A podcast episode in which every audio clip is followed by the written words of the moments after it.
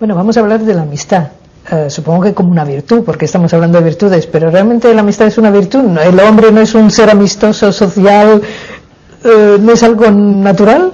Es un ser social, pero también hay otra virtud que es la sociabilidad. Entonces, una cosa es lo que es la naturaleza de la persona y otra cosa son estos hábitos operativos malos o buenos que se puede ir desarrollando en la vida.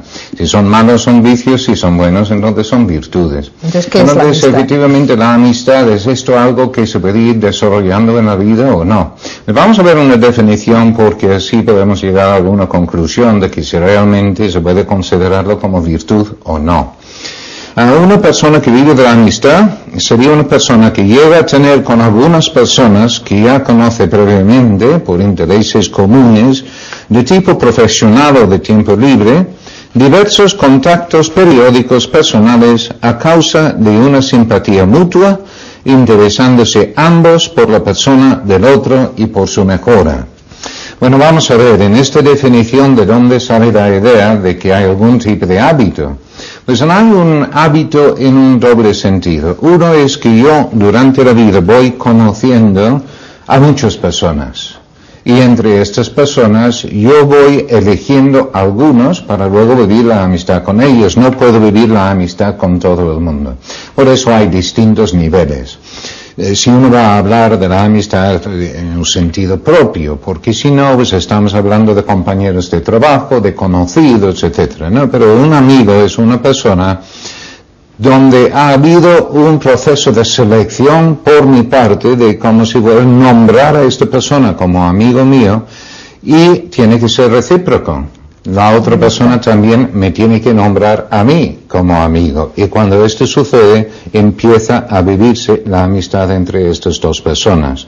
Entonces, hay un hábito, lo que se llama hábitos electivos de elección, que supone que esto ya es algo recíproca y por tanto empieza a haber algo debido y por eso se introduce la amistad dentro de la virtud cardinal de la justicia, precisamente.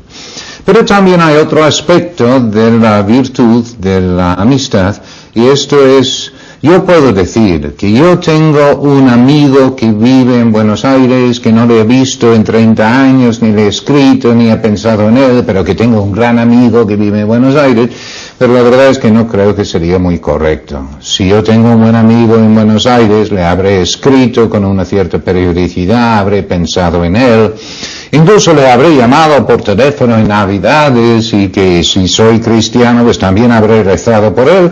Vamos, hay toda una serie de contactos periódicos con esta persona. Y esto es la otra parte de la amistad para comprenderlo como virtud, que es un hábito también que supone una cierta frecuencia en los momentos de contacto entre los dos.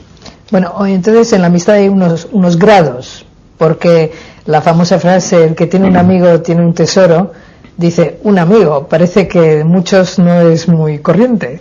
No, en el sentido de que yo lo estoy hablando efectivamente, no es enormemente frecuente. Un cierto grado de amistad, de compromiso entre varios, mm, sí que es posible, pero realmente este grado de entrega personal que uno tiene dentro de la amistad, entonces lo va reduciendo. Hay algunas personas, de todas formas, que eh, viven la amistad mucho mejor que otras, como en todas las virtudes, y son capaces de eh, escribir cartas con regularidad, que cuando están ya de vacaciones entonces aprovechan para estar mucho con los amigos. Personas que viven la amistad mucho, en cambio hay otros que luego les cuesta mucho más, pues la vida familiar puede con ellos, la vida profesional puede con ellos y al final es una cosa muy típica de los tiempos actuales de que las personas casi llegamos a una situación de vivir sin amigos. Y de hecho los ancianos, los ancianos, los, los, eh, en los tiempos romanos, me refiero al decir los ancianos, entonces se eh, decían que había un vicio eh, casi peor que ningún otro, que llamaban el susurro. El susurro es hablar mal de una persona delante de un amigo suyo. Y decía que esto era especialmente malo porque la persona no puede vivir sin amigos. Yo pienso en cómo hay muchas personas hoy día, o por la presión del trabajo, la familia, o por las actividades muy variadas que llevan las personas, pues no llegan a vivir auténticamente la amistad. Pero esto de, las condiciones para la amistad pues mostrará cómo no es enormemente fácil vivir la amistad en muchas situaciones. Primero tiene que haber una persona donde hay una elección mutua. En segundo lugar, tiene que existir una simpatía mutua, aunque yo puedo querer mucho a otra persona, si la verdad es que no, no nos encontramos a gusto juntos, es muy difícil que luego se vive la, la amistad. Tiene que haber algún tipo de interés en común, exactamente por el mismo motivo, algún tipo de interés en común. Pero sobre todo, tiene que haber una preocupación mutua por el bien de la otra persona. A veces en la adolescencia uno encuentra a algún chico, algún hijo, pues hablando de otro chico como amigo suyo, cuando realmente el amigo es la motocicleta de mucha potencia que posee este otro amigo. Entonces, no, es un compañero para ir al fútbol, para ir a salidas de los eh, viernes por la noche. Eh, es un compañero de actividades de tiempo libre. Pero se nota si es un amigo o no cuando empieza a visitarle si está enfermo, preocuparse por él si no aparece cuando debe que aparecer, de compartir alguna alegría. Entonces ya notamos que empiezan a vivir la amistad auténticamente. Tenemos que preocuparse por el bien de la otra persona, si no, no hay realmente amistad. Bueno, ah, muchas veces las madres o también los padres no dicen, pues vamos a suponer la parada del autobús, ¿no? Fulanito, hay que ser amigos de todo el mundo. O sea, no elijas aquí entre, sino hay que ser amigos de todo el mundo, pero obviamente no es posible ser amigo de todo el mundo. ¿Cómo les educamos para que distingan ese querer a todo el mundo y ser amigable con todo el mundo y luego el tener amigos? Bueno, porque esto luego pasa por la sociabilidad realmente. Um, en las sociabilidades esa virtud que nos ayuda a interesarnos de una manera genérica con otras muchas personas y así mediante la pregunta, en muchas ocasiones saber preguntar a los demás para que ellos luego pueden contarnos las cosas interesantes que pasan en su vida, de saber hablar para luego entablar un diálogo con otras personas, de vivir las reglas del juego que permiten la convivencia entre las personas. Esto es todo, me predique lo que se está refiriendo. Y cuando las madres en la parada del autobús, en donde dicen, pues mira, hay que hacer esto con los amigos y no sé qué, realmente se están refiriendo es hay que tratar a los demás con respeto y con las reglas de decoro habituales en estos tipos de circunstancias. Y se utiliza la palabra amigo de una manera mucho más amplia. No hay ningún problema que se puede usar amistad así, pero sí que conviene reconocer que cuando los niños son pequeños son más bien compañeros lo que tienen, más que amigos, en este sentido, basado en la intimidad del compromiso que yo lo estoy explicando. Cuando son pequeños, lo que nos interesa es que aprenden a estar en un mismo sitio que otros niños pequeños, respetando sus objetos sin romperlos, pero son, no son amigos auténticamente. Y luego, pues ya con las reglas del juego, pues ya tienen compañeros de reglas de, de juego, compañeros de juego, compañeros en el colegio, que requieren determinadas reglas también, y allí se habla de una amistad cuando tampoco es una auténtica amistad.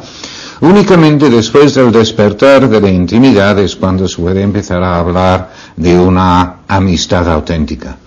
Pero entonces encontramos otras cosas. No solo es esto que decía simpatía mutua, elección mutua, eh, intereses en común y luego que las personas tienen que crecer como consecuencia de la relación, sino también pensar en que las personas para ser buenas amigas tienen que ser virtuosas.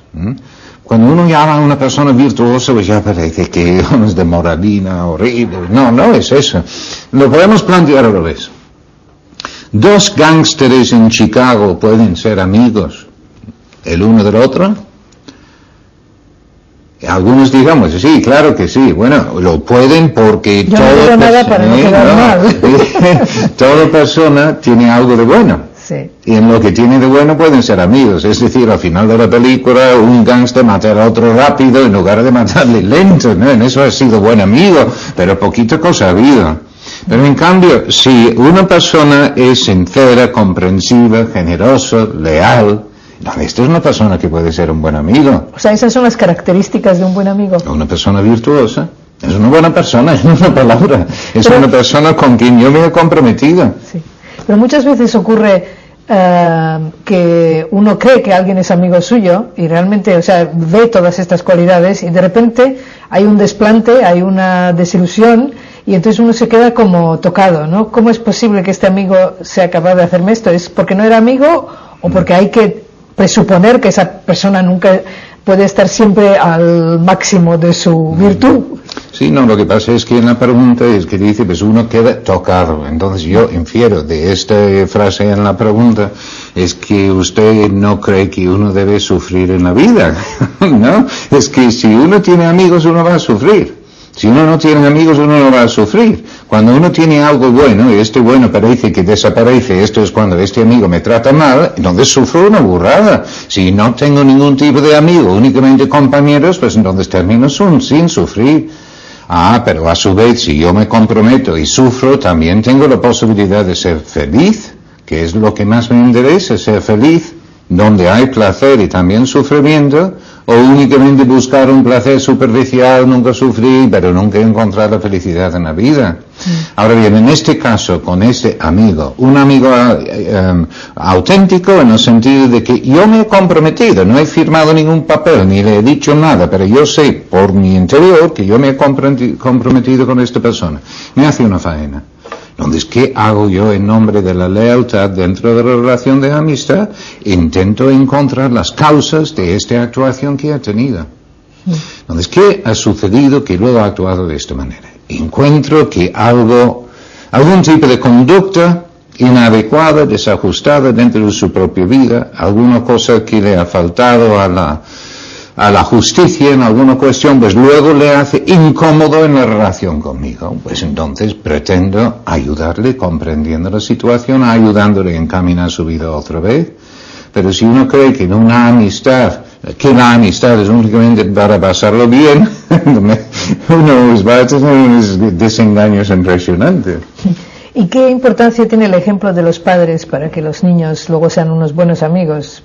Eh, vamos a suponer ese amigo que ha hecho una faena al padre o a la madre, entonces comentan delante de los niños pues lo mal que ha hecho esta persona. ¿Eso puede influir en, en el niño en el sentido de decir, ya están criticando a este señor que parece que era amigo o el niño no es tan complicado y no le importa? Es que hay algunas preguntas que parece que tienen la, la contestación pagada ya. ¿no? A ver, Es que- a lo mejor no soy lista. No, efectivamente, el ejemplo, ¿cómo no va a influir sobre los hijos? Si los padres prestan atención a la amistad y intentan vivir la amistad, se preocupan, se preocupan por sus amigos, cuando ven que están enfermos hacen un esfuerzo para ir a visitarles, les feliciten sus cumpleaños, intentan organizar algo para ayudarles, cuando están hablando de ellos, pensando en ellos, les escriben una carta o una tarjeta postal cuando van de vacaciones, pues ¿cómo no van a contagiar los hijos mm, con este ejemplo de sus padres? Pero si en cambio los padres eh, no viven este tipo de, de amistad, que no tienen tiempo, o eh, también hay otras cosas que suceden, que uno encuentra no personas egoístas, sino familias egoístas. Entonces, dentro de la familia, cada miembro está dispuesto a hacer lo que sea para el otro miembro de la familia, pero para personas fuera de la familia, absolutamente nada. Donde parece una familia muy unida, estupenda, pero es una familia egoísta porque nunca sale de las puertas propias para ayudar a los demás, no hay amigos, en este caso.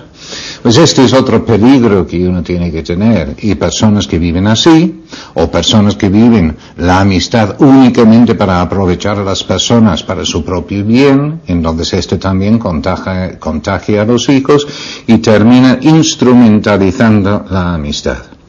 Por cierto, en los colegios hay que tener mucho cuidado con el tema de la amistad porque no parece que sea útil.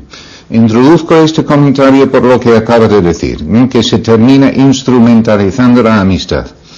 En los colegios, como hay tanta afán de evaluaciones concretas en objetivos concretos y eh, todo tipo de concreción por todos lados, al final lleva a los profesores únicamente a evaluar y a calificar aquellos objetivos que pueden ser medidos de una manera muy objetiva. Cuando ellos hacen esto, contagian también a los alumnos, en el sentido de que el alumno dice, esto es lo único importante, porque esto es lo que me están evaluando. Y a su vez, estos tipos de valores que luego se traducen en objetivos, como lograr que los jóvenes aprenden a vivir la amistad, pues van desapareciendo porque no se pueden concretar, no son evaluables y están a largo plazo. Y como también quiero las cosas a corto plazo para mañana y ver los resultados ya, estos tipos de virtudes, el desarrollo de la amistad o la lealtad, que no son útiles en principio, van desapareciendo como preocupación en la educación formal. Y esto es gravísimo. Uh, antes decíamos la importancia del ejemplo de los padres, pero supongamos unos padres que efectivamente no tienen amigos ni les uh, hace falta y sin embargo los hijos sí que buscan amigos fuera de la familia y digamos es algo natural en la persona esa, esa búsqueda del grupo de pertenecer a, a, alguien aparte de la propia familia. O sea, no solo por el ejemplo, sino justo por lo contrario, por falta es, de ejemplo. Es parte de la misma naturaleza del, del hijo creciendo al llegar a la adolescencia y se define la adolescencia precisamente como el resultado del despertar de la intimidad ahora tengo mi propia intimidad que puedo disponer de ello. Y cuando eh, también ve el mundo como algo hostil en donde se habla de estos como disgustos y a veces en, al entrar en la adolescencia como unas actuaciones negativas por parte de los jóvenes y algunos autores lo describen como el llanto del recién nacido eh, el recién nacido que nace en este mundo pues ya eh, llora físicamente. Y el adolescente que descubre que todo no es tan bueno, tan bonito como él había pensado Exacto. cuando era niño. Mm, ahora es mayor y encuentra que las cosas son no son tan atractivas, son más difíciles, hay maldad, hay mal, hay, hay cosas feas ahí por el mundo y empieza a llorar y esto puede ser la osquedad, estas actitudes negativas que a veces encontramos en el adolescente. Pero a su vez tiene esta inclinación de vivir fuera de lo que ha sido su hogar de cuidados anteriores, dentro del hogar que le ha cuidado mucho, que ha sido muy atento a él, pues ahora pues empieza a querer vivir su propia vida, pero quiere volver también. Por eso muchas veces uno encuentra que los hijos pues eh, se quejan mucho de lo que hay en la familia, siempre protestando por sus padres, familia, etcétera, pero luego uno empieza a modificar algo de adorno dentro de la casa y empiezan a protestar, ¿no? Porque eso era su lugar seguro, que habían salido al mundo de lo desconocido, los problemas, dificultades, disgustos con los amigos, entonces tienen su refugio. Y si alguien ha modificado su refugio, entonces no le gusta nada. Pero sí, efectivamente van fuera y entonces ahí es donde se van desarrollando la amistad. Pero hay ahí también un tema que valdría la pena introducir porque estos tipos de amistades también pueden ser entre chicos y chicas. Y el problema ahí es si puede existir amistad entre chicos y chicas, ya hablando de la, a, de la adolescencia. Hmm. De acuerdo con lo que hemos visto de las características de la amistad, sí, un interés mutuo, también simpatía, también eh, un compromiso en el sentido de querer que la otra persona mejore durante toda la vida, efectivamente. Lo que sucede es que en la relación chico-chico, chica-chica, hay un límite de la entrega posible. Hay un límite en el sentido de que yo puedo ir compartiendo mis pensamientos y mis sentimientos, pero no voy a entregar mi cuerpo. En cambio, en la relación chico-chica, cuando voy entregando mi intimidad, mis sentimientos y mis pensamientos, es absolutamente natural que uno también tiene un deseo para terminar entregando el propio cuerpo.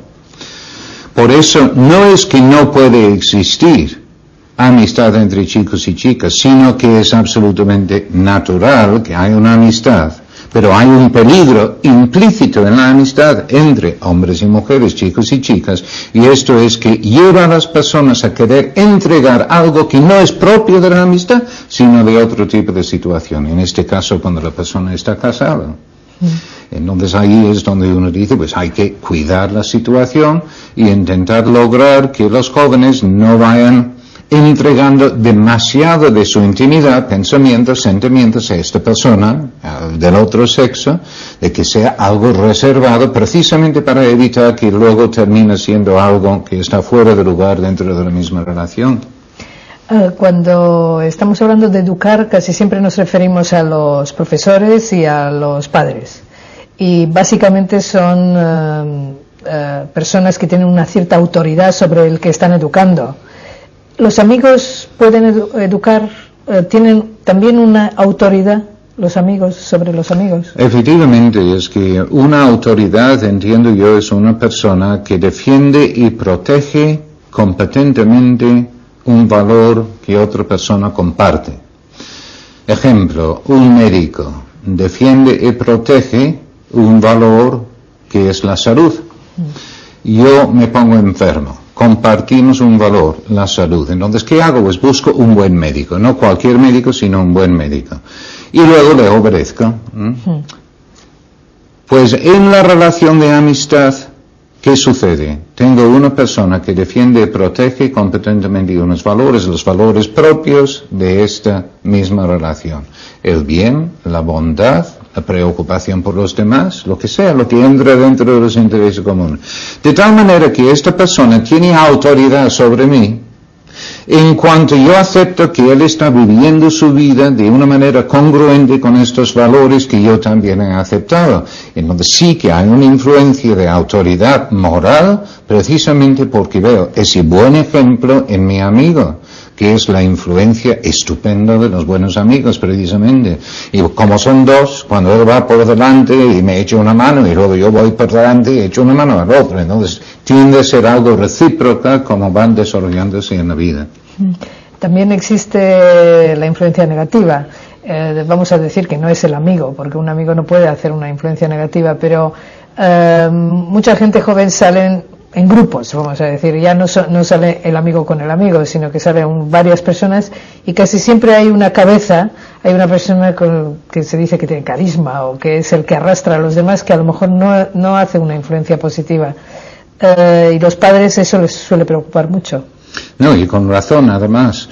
Eh, cuando uno piensa en la obediencia de los hijos hacia sus padres, mm, si uno pregunta, pues, ¿cuál es el problema principal respecto a la obediencia? Pues la gente contestaría en la desobediencia.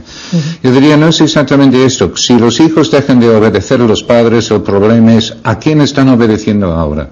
Y puede ser precisamente el jefe de la, de la pandilla, el jefe del grupo, vamos, que son personas que posiblemente Ojalá sea un grupo estupendo de personas que comparten unos valores geniales, que puede ser, pero también hay grupos de personas que viven contra valores o valores muy pobres.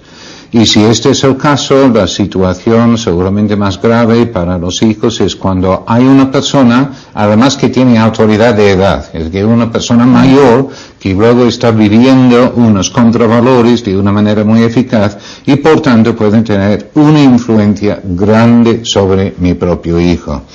La influencia que a mí me importa es una influencia periódica como si fuera de amistad, que en el transcurso del tiempo va creando en mi propio hijo unos hábitos operativos malos, es decir, unos vicios. ¿Qué destaca con una persona que tiene ideas realmente raras y que pues, los dice? Y luego viene a casa y digo, si estuve con uno que mire, mire lo que dijo. Esto es fabuloso porque sobre la base de esta conversación luego podemos hablar, sacar las cosas y aprender a defenderse dentro de un grupo de personas. Pero en cambio, cuando hay una influencia de una persona en ese sentido regular, es cuando los padres, si pueden, deben de prohibir que el hijo esté con esta persona. Eso se puede hacer muy pocas veces con los adolescentes y normalmente si uno no está exigiendo constantemente en determinados conductos. Si todos los días mamá o papá, me da igual, le exige respecto a lo que tiene que llevar puesto, lo que, cuándo tiene que estudiar, cuándo tiene que entrar, cuándo tiene que hacer, en todos esos conductos que muchos adolescentes creen que ya están en condiciones de tomar sus propias decisiones, si están insistiendo ahí y luego resulta que entra en un grupo donde hay una influencia negativa por una persona, va a ser muchísimo más difícil prohibirle seguir con este grupo. En cambio, si no he estado exigiendo en muchas cosas, sino en dos o tres realmente importantes, pues ya le digo esto y es mucho más fácil que lo acepta. Porque no le he dado una sobredosis de exigencia en las conductas. También habrá que razonar. Y también hay que tener en cuenta que según el hijo, que puede ser un hijo con criterio, con fuerza, con voluntad, con intelecto, tampoco se trata de quitarle la posibilidad de influir positivamente sobre los demás. Pero ahí está la prudencia en que yo no puedo meter si es una situación a otro en el caso de cada persona. Mm. Lo que ocurre es que muchas veces los padres eh, reaccionan por una serie de conductas que ven en el hijo, no necesariamente saben que son los amigos, pero de repente ven cosas que no les encajan y cuando lo quieren corregir, eh, digamos, es mucho más difícil, e incluso cuando se dice lo que ha dicho prohibir, eh, hay hijos que no admiten que se les prohíba salir con esos amigos y se crea un conflicto familiar cómo reaccionar en una situación de crisis de ese tipo, que es bastante habitual. Bueno, al final, la contestación a preguntas de este tipo es que se hace lo que se puede. Pero así es la vida. Mm. también hay, uno tiene que confiar en la educación que uno ha dado, ha estado dando al hijo y efectivamente, sí, como estamos hablando de adolescentes, es posible que uno intenta prohibir porque uno cree que es correcto hacerlo, es lo más prudente, pero en cambio eh, no conseguimos el resultado que, deseábamos, incluso eh, la influencia negativa va aumentando, eh, mantenemos la puerta abierta para que el hijo pueda volver y que tenemos que esperar. Y afortunadamente cuando ha habido una educación sólida antes, una ejemplaridad por parte de los padres, cariño, exigencia, eh, los hijos que luego van influidos con muchísima frecuencia, luego vuelven otra vez. Hmm. Y nunca hay que perder la esperanza en ese sentido. Pero no hay medicina preventiva para todo. Bueno, pero por lo menos alguna idea creo que ha salido aquí. Gracias.